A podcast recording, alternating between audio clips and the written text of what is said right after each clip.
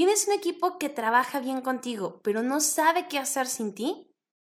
¿Tienes inquietud de ser mejor, crecer, aprender, conocer nuevas perspectivas e ir más allá de lo que se ve a simple vista? En este podcast hablaremos sobre temas de desarrollo personal, emprendimiento y herramientas que te permitan lograr tus objetivos. Cada semana tendremos un tema buscando aportar algo interesante y de valor para ti. Te invitamos a poner en práctica los conceptos, ejercicios y cambios de perspectiva que escucharás cada episodio.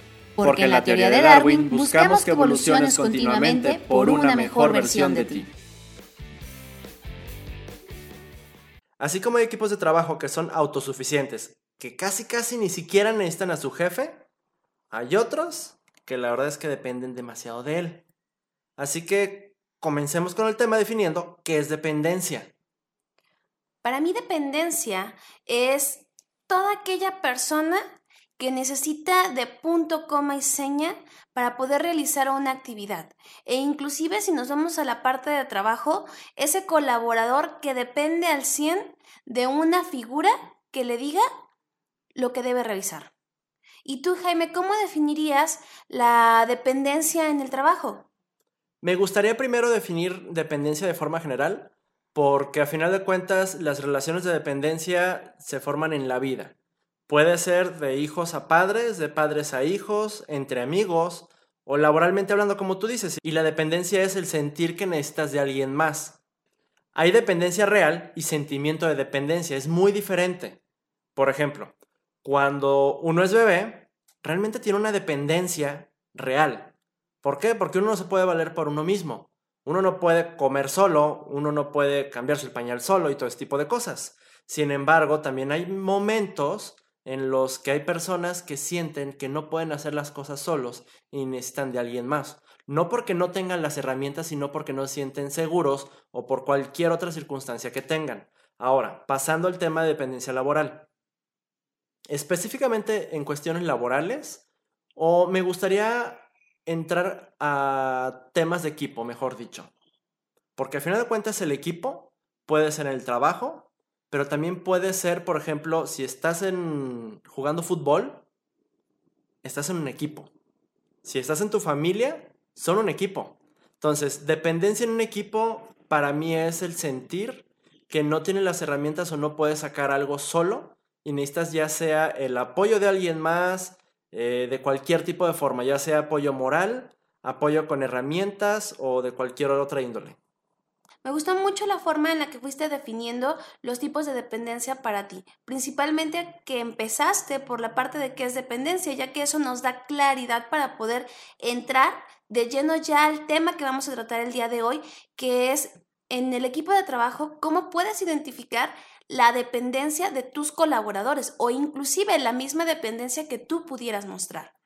Por lo tanto, me gustaría iniciar con el primero de los puntos. El primero es son personas que preguntan constantemente, que punto y seña de cada una de las actividades que van a realizar necesitan que les estés diciendo que sigue a continuación, cuál es el paso a paso. Muy bien, Yuri, me gustaría que nos compartas un ejemplo. ¿Qué te parece si tú das un ejemplo en el trabajo y yo en, en un ámbito fuera del trabajo? Me parece muy bien. Por ejemplo, en el trabajo yo recuerdo muchísimo que en la parte de envíos o logística hay ciertos pasos a seguir. Sin embargo, cuando tú no sigues estos pasos, por ejemplo, que es la recepción, que es anotar, que es este el ser consciente de todo lo que conlleva esa actividad, te puedes revolver. Pero ¿qué sucede cuando la persona que está a cargo de esa actividad que ya lleva cierto tiempo realizándolo, te sigue preguntando los mismos pasos que inclusive ya anotó o tiene en un checklist. Entonces, ese tipo de personas son dependientes. Muy bien, pasándonos a otro ámbito justamente con otro ejemplo. Yo recuerdo que, por ejemplo, cuando estaba en primaria, secundaria, y había otros niños que no sabían jugar bien fútbol, y de repente en clase de educación física o algo por el estilo les decían, vénganse a jugar.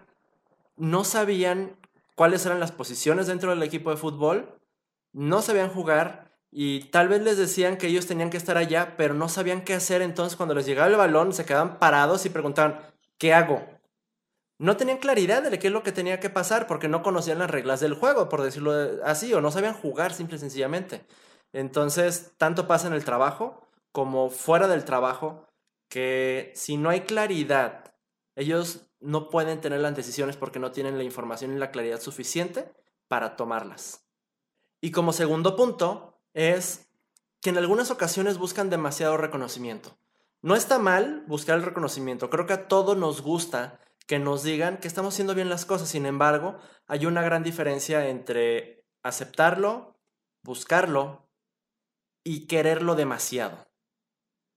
¿Tú tienes algún ejemplo, Yuri? Por ejemplo, ahora invirtiendo un poco la dinámica, en cuestión personal, es como cuando eres niño y buscas que tu papá te reconozca porque te subiste a la bici, porque sacaste un 10, porque necesitas o sientes ese deseo de reconocimiento de que has logrado lo que se esperaba de ti o por lo menos que has hecho algo nuevo.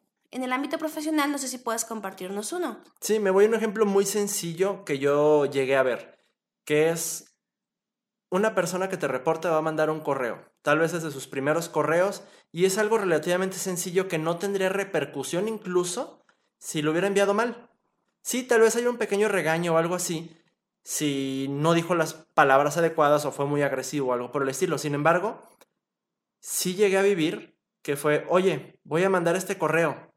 ¿Está bien? ¿Te gusta cómo lo voy a mandar? Y es así como de, ah, sí, mándalo ya. No necesitas preguntarme. Sabes qué tienes que hacer. Entonces, a veces, y, se, y va muy, muy de la mano, creo, con el punto anterior, porque es esa misma duda de, de saber si lo van a hacer bien o no, y el querer reconocimiento en exceso. Es falta de confianza, simple y sencillamente. Entonces ahí ya pasaríamos a lo que es al punto 3, que es carecen de iniciativa. O sea, ¿qué más pueden hacer en la labor o en la actividad que tienen que realizar? Porque si no tienen una claridad que porque si no tienen una claridad de cuál es el alcance o qué deben de realizar, no van a poder iniciar con algo nuevo, no van a poder proponer algo nuevo, porque también no van a tener confianza de qué es lo que realizan. Y lo podemos ver cuando un trabajo tiene la oportunidad de que en tu puesto o actividad está creciendo la empresa y te dan nuevas actividades. Entonces, al momento de que llegan esas nuevas actividades, careces de iniciativa para poder proponer acciones, para poder concretar esas actividades nuevas. Y complementando un poco lo que dices, yo recuerdo que una de las principales cosas que te pide una empresa es proactividad. Y parte de la proactividad es el hecho de tener iniciativa, que no esperes a que te piden las cosas para hacerlas. Ahora, pasándonos al ámbito personal y siguiendo el ejemplo de los niños jugando fútbol, ¿qué es lo que pasa con esos niños que reciben el balón y sin dudarlo se van a la portería y tiran a gol. Ellos tienen proactividad. Sí, son egoístas tal vez, no pasan el balón, ellos quieren tener toda la gloria, sin embargo, buscan que las cosas sucedan. Muy a diferencia de otros que reciben el balón, se quedan parados y no saben si pasarla a un lado, si sacar el balón, si regresar el balón o, o mandarlo hacia adelante. Eso es quedarte parado sin saber qué hacer y es necesaria la iniciativa. De la misma forma que si tú tuvieras tus hijos, tú esperas que no tengas que estarles diciendo cada vez que tienen que recoger los zapatos, que llevar la ropa hacia la ropa sucia, o que te ayuden a lavar los trastes, o cualquier cosa pequeña que les has enseñado. Que no tengas que estarles diciendo cada vez, sino que ellos tomen la iniciativa y ellos se propongan, papá, mamá, ¿te ayudo con esto? Gracias, hijo, hazlo. Eso es tener iniciativa. Y pasando al siguiente punto, el cuarto. Tienen objeciones ante cualquier cambio. Tienen miedo a ese cambio, por lo cual siempre tienen preguntas, objeciones o algún obstáculo por el cual no puede llevarse a cabo. Ahora, este tipo de personas, y sí, en todo esto se refleja inseguridad. Sin embargo, si bien hasta cierto punto todos tenemos miedo al cambio, somos renuentes, hay veces que que algunas personas se van al extremo y te cuestionan tanto esos cambios que incluso, y lo he visto, prefieren irse de la empresa, dejar el trabajo con tal, con tal de no efectuar esos cambios. ya sea en ellos o en lo que hacen.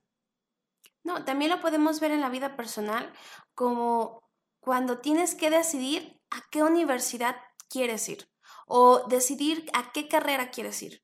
Cuando no tienes claridad de qué es lo que quieres, te cuesta mucho trabajo tomar esa decisión o inclusive tener la iniciativa de decir, sabes qué, prefiero esperarme y hacer algo más en lo que descubro qué es lo que quiero. O sea, la falta de esos proyectos, esos objetivos, ya sea personal o profesionalmente, te limita a tomar iniciativa ante cualquier otra cosa nueva.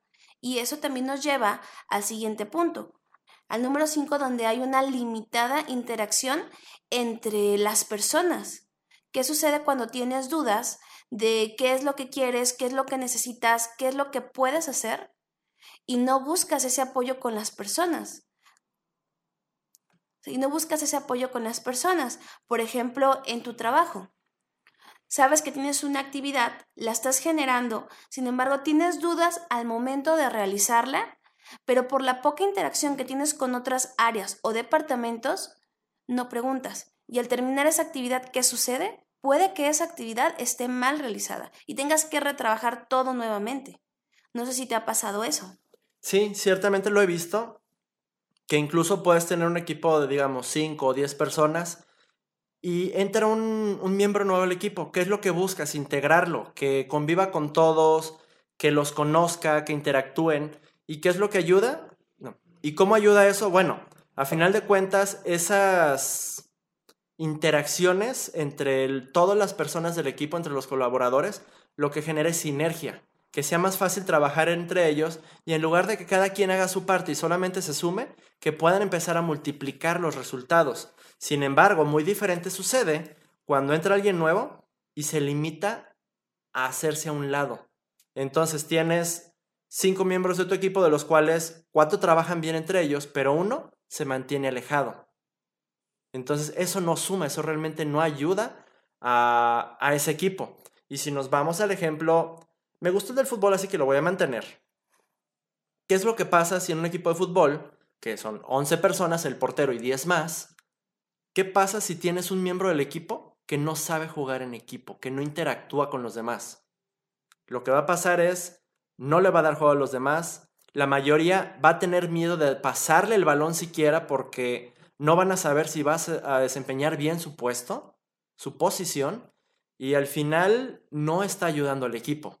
Es importante que haya esa interacción entre todos y eso, en este caso en concreto, en este ejemplo, debe ser tanto dentro como fuera de la cancha. Y sexto, cuando nosotros damos demasiado seguimiento. ¿A qué me refiero con esto? En ocasiones, y comúnmente se le llama micromanagement, que es el no saber hasta dónde tengo que detenerme yo, yo como líder en dar seguimiento. Hasta dónde debo de presionar y hacer las cosas por mi equipo. Es importante que el equipo sepa qué tiene que hacer y haga las cosas, pero es importante que yo les permita hacerlo. En medida que yo me esté metiendo más y más en su trabajo, yo les estoy dando menos rango de acción, les estoy quitando confianza e incluso los estoy haciendo sentir incómodos para que hagan lo que ellos saben o deberían de saber que tienen que hacer. Y lo repito, eso se llama micromanagement, porque esto es irte al micro de cada detalle que hace tu colaborador, la persona que te está reportando, y en lugar de darle la confianza, es, ya hiciste esto, ya hiciste, a cada pasito del proceso, y tal vez no lo dejas ni 5, 10, 15 minutos sin que le estés preguntando cómo va. Hay algo que es muy importante delegas la autoridad, pero no la responsabilidad. Es bien importante saber diferenciar eso. Permitirle a la persona que haga su trabajo sabiendo que tú eres el responsable, pero la otra persona tiene la autoridad de, de, hacer las cosas y tú, en el tiempo que especifiquen, dar seguimiento, no antes. No, y recuerdo algunas situaciones en las que eh, me tocó convivir con cierto tipo de personas en las que tú tenías una actividad y era tanto la supervisión a punto y seña de las actividades que se pueden cometer errores. por la presión psicológica que se crea al momento de decir qué estás haciendo, cómo lo estás haciendo, te equivocaste en esto, te falta este dato, en vez de confiar y delegar y después dar una retroalimentación que pueda darle confianza a tu colaborador. O sea, es muy importante la parte de supervisar, de delegar, pero también de confiar en las personas. Y en la parte personal creo que podríamos dar un ejemplo de cuando estás en casa, eres adolescente y tu mamá o tu papá te dicen que tienes que hacer el quehacer, o sea, limpiar la casa. Sin embargo, tú lo haces como tú consideras que es adecuado. Llega tu mamá y te va supervisando punto y seña y coma y va detectando todos los errores y en vez de enseñarte el cómo debes de hacerlo correctamente, solo señala las cosas que estás haciendo mal. Entonces, eso en vez de darte confianza de lo que estás realizando, te está dando más inseguridad para poder realizar nuevamente esa actividad. Y sabes, me gusta ese ejemplo que estás manejando porque ahí agrega un punto adicional en este último punto, o digamos un subpunto, porque sí, nosotros dijimos dar demasiado seguimiento, pero también es malo meterte en cada detalle a supervisar de si lo hizo bien o lo hizo mal, ya después de que se realizó la actividad. O sea, yo hablaba de micromanagement y es hacerlo durante el proceso, pero también es malo hacer después de que terminó el proceso. Es importante dar retroalimentación, sin embargo, no es necesario irte al exceso de, de, decir que hizo mal en cada parte, porque de entrada eso no es retroalimentación, es solamente criticar o decir hiciste esto y esto y esto mal, y eso no le ayuda a la persona. Ahora, pasemos del otro lado. Si ya identificamos ¿Cuáles son las áreas de oportunidad? ¿O qué nivel de dependencia, en qué puntos estamos careciendo o cayendo en la dependencia? Como líderes, ¿cómo la podemos evitar? El primer punto sería delimitar y clarificar las actividades y el alcance de cada uno de los miembros de tu equipo.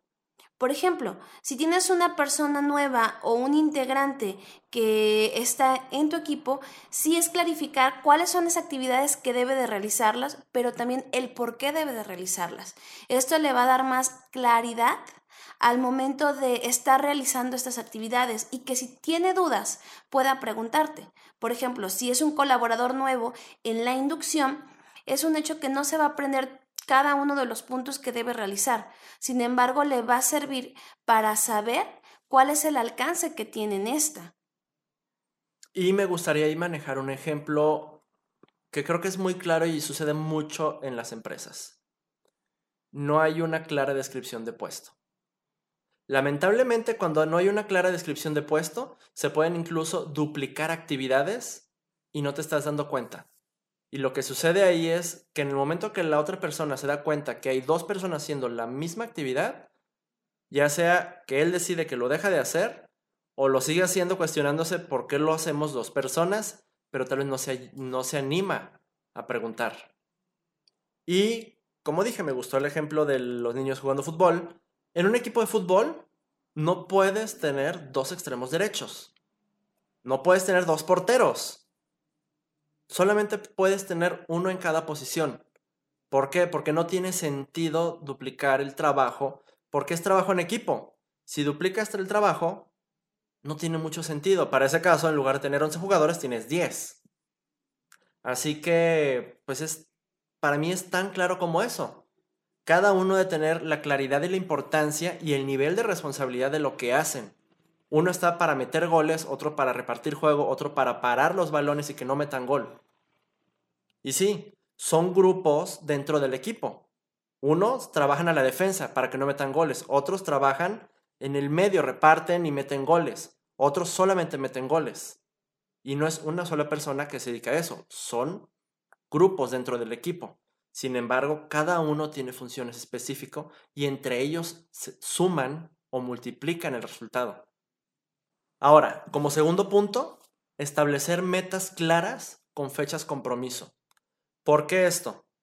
Porque si en tu equipo de trabajo, a final de cuentas, les dices qué tiene que hacer, pero no les das el santo y seña de cómo tienen que hacerlo, pero tampoco les estás diciendo además cuándo deben de entregarlo, ¿qué es lo que sucede?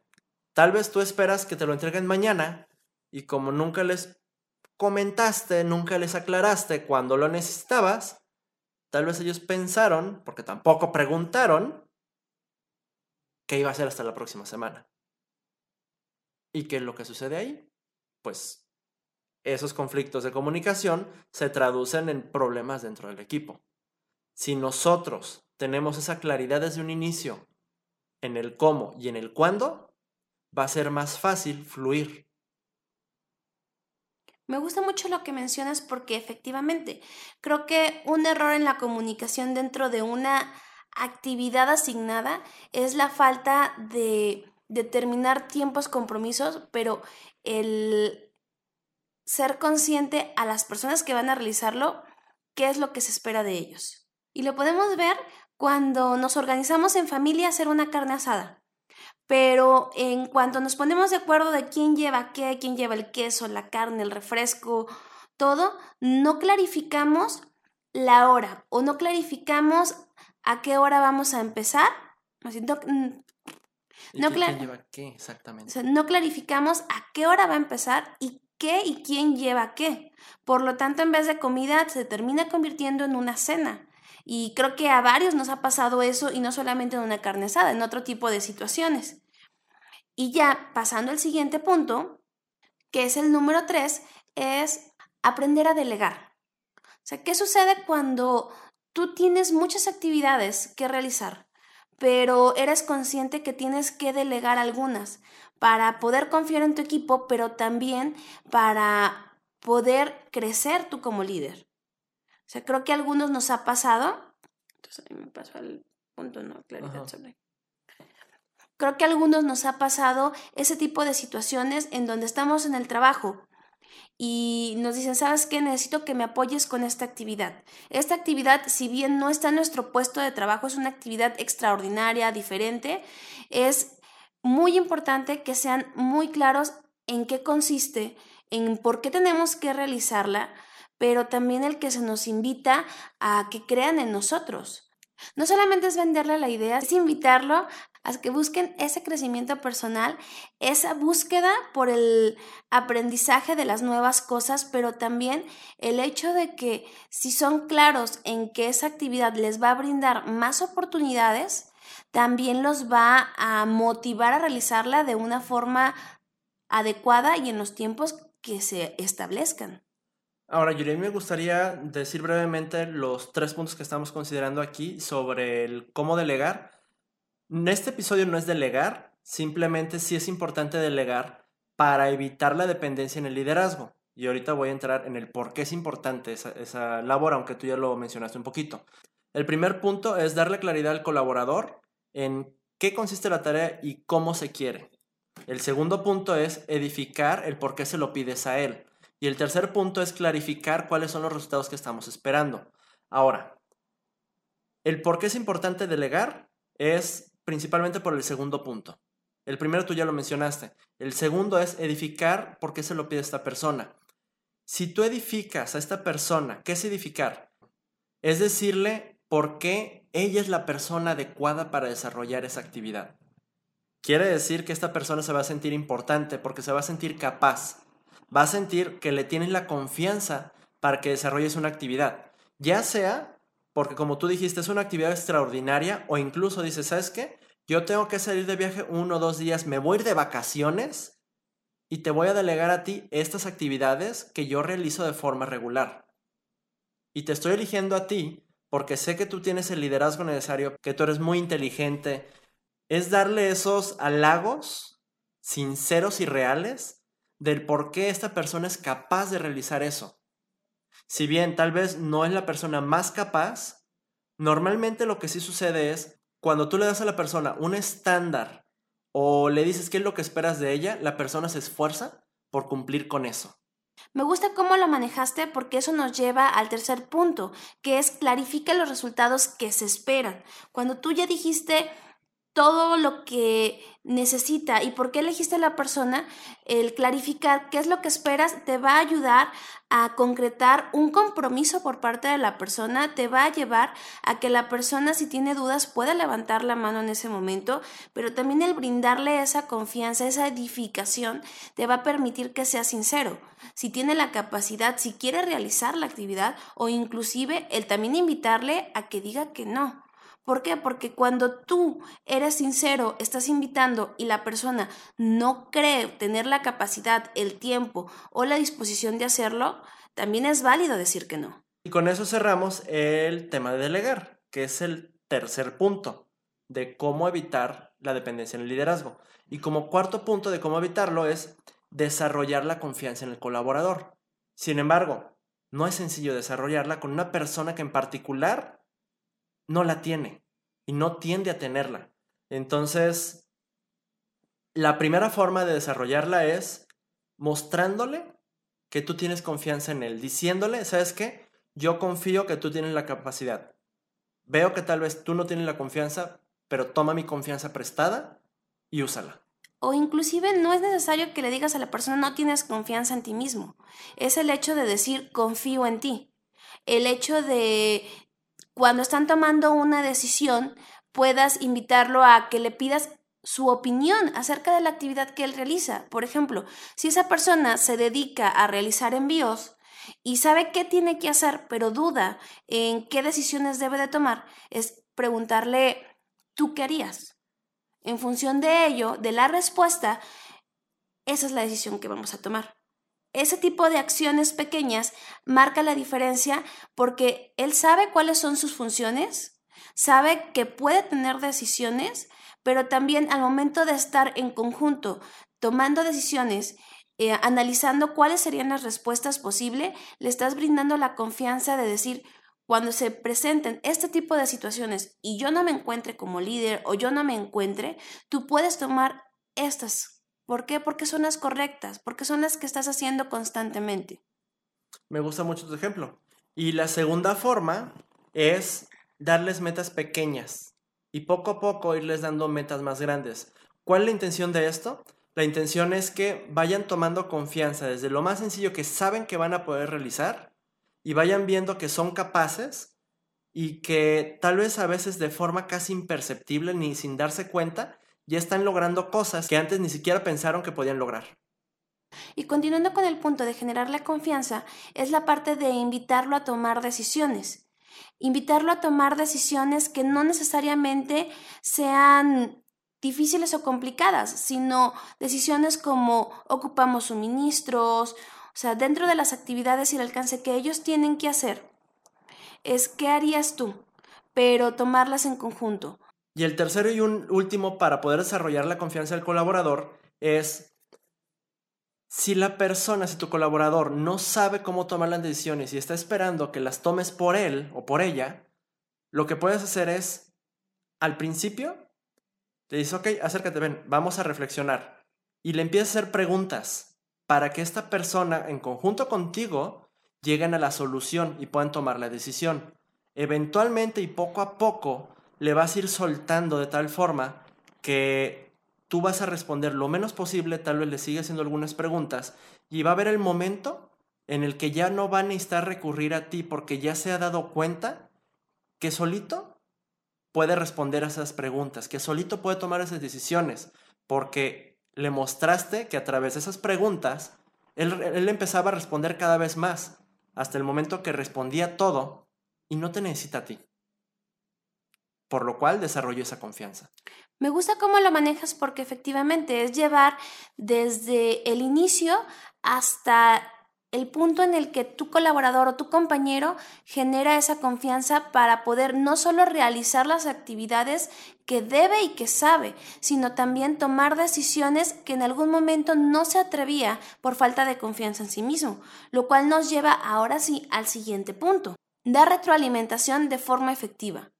Creo que cuando tú estás realizando una actividad parte de erradicar esa dependencia de ese colaborador es dar retroalimentación constante, pero esto no debe de ser de una forma pública, sino debe de ser con puntos concretos que tú has notado, con ejemplos que sabes que ha realizado, o más bien los detalles que repite constantemente de forma privada en la cual generes compromisos para poder corregirlos, pero también preguntes el por qué se han generado. Por ejemplo, el hecho de decir no haces tal o cual actividad, es decir, es investigar junto con él el por qué no se han realizado, si se ha realizado por omisión o por desconocimiento. Eso te va a permitir generar ese compromiso para que la persona no recaiga en esas mismas incidencias. Al contrario, sea consciente de cuáles son los puntos detectados, pero también proponga cómo puede corregirlos.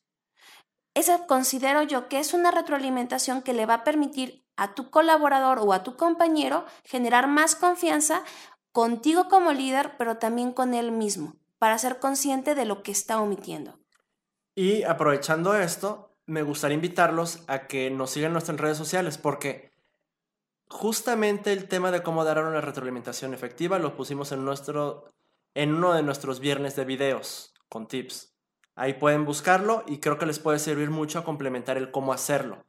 Y sí, la intención a final de cuentas de la retroalimentación es corregir o mejorar eso que se está haciendo, pero también motivar a que se hagan las correcciones y se sigan haciendo las cosas que se están haciendo bien. Y la retroalimentación puede ser en el momento o puede ser planeada, cada mes, cada bimestre, cada trimestre.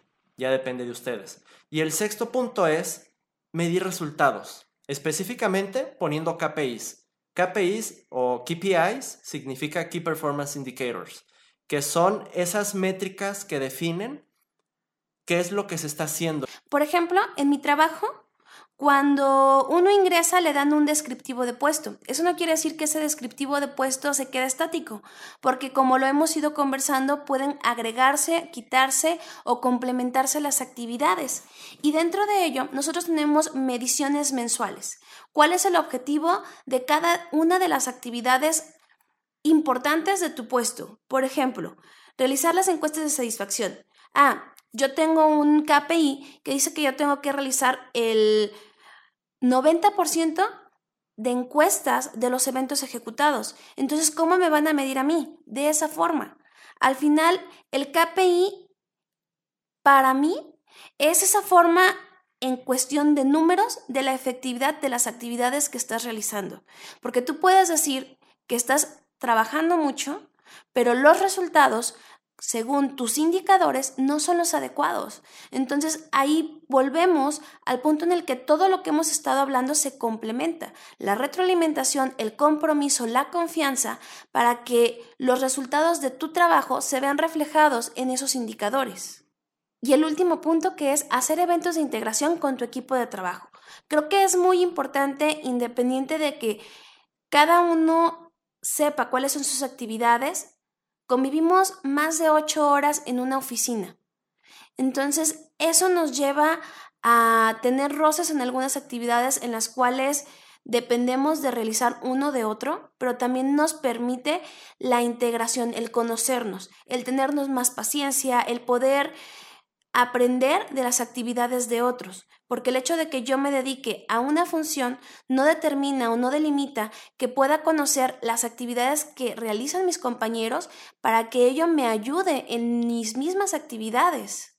A mí me gustaría manejarlo con el ejemplo que he usado durante todo el episodio casi, y es, ¿qué mejor forma de que un equipo esté bien integrado, que sepan un poquito más dónde va a estar el otro jugador si yo lanzo el balón que conociéndose fuera de la cancha.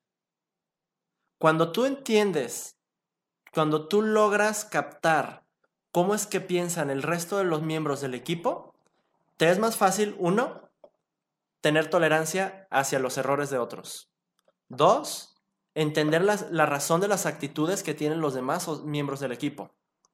Tres, te permite saber de qué forma los puedes apoyar porque entiendes cuál es su talón de Aquiles, cuál, cuál es el pie del que cojean o, qué es lo que les falla. Y de esa forma se pueden complementar mejor. Cuando el equipo se conoce mejor, trabaja mejor. Totalmente de acuerdo contigo. Porque inclusive tienes más confianza para pedir ayuda o tienes más confianza para decir, no lo puedo realizar en este momento. Puedes pedir apoyo en cuestión de que te amplíen el plazo para una entrega, porque estás siendo consciente de tus capacidades, de tus límites, pero también de cómo puedes aportar.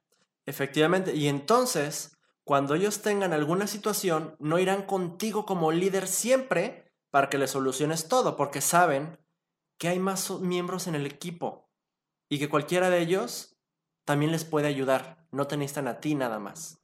Lo que nos permite crecer como personas, crecer como equipo, pero también crecer como colaboradores y crecer como líder, ya que nos permite aprender nuevas cosas y no solamente quedarnos en ese frasco de esto es lo que tengo que hacer y esto es lo que voy a hacer nada más. Y a final de cuentas, que se cumple el objetivo de un equipo, que es lograr los resultados. Ahora, me gustaría hacer una pequeña aclaración. Todos estos puntos que tocamos no son puntos de cómo ser un buen líder. Simple y sencillamente son puntos en donde tomamos en cuenta cómo podemos evitar esa dependencia, cómo trabajarla. Hay puntos adicionales de cómo ser un buen líder y esto no lo estamos tocando aquí, eso vendrá en algún otro episodio, pero hoy por hoy todos esos nos los saltamos, para que no supongan que se nos olvidaron cosas. Tal vez sí, por supuesto, se nos pudieron haber pasado cosas, pero algunas de ellas fueron con intención. Por ello te invitamos a que identifiques cuáles puntos en común encontraste con tu equipo y cuáles tips que te dimos podrías aplicar. Y que nos sigas en cualquier plataforma que nos esté escuchando actualmente, de igual forma que lo compartas si crees que esto le puede aportar a alguien más. La idea es aportarle valor a cualquiera que lo escuche, poner un granito de arena. No olvides mandarnos tus comentarios o cualquier duda que tengas. Nos vemos, hasta la próxima. Gracias por escucharnos. Esperamos haber plantado una semillita de curiosidad para que generes un cambio y lo pongas en práctica. Comparte si te gustó y consideras que le puede ayudar a alguien. Apreciamos tus comentarios. Estos nos ayudan a mejorar para darte episodios que te agreguen más valor. Hasta, el siguiente episodio y recuerda continuar evolucionando por una mejor versión de ti.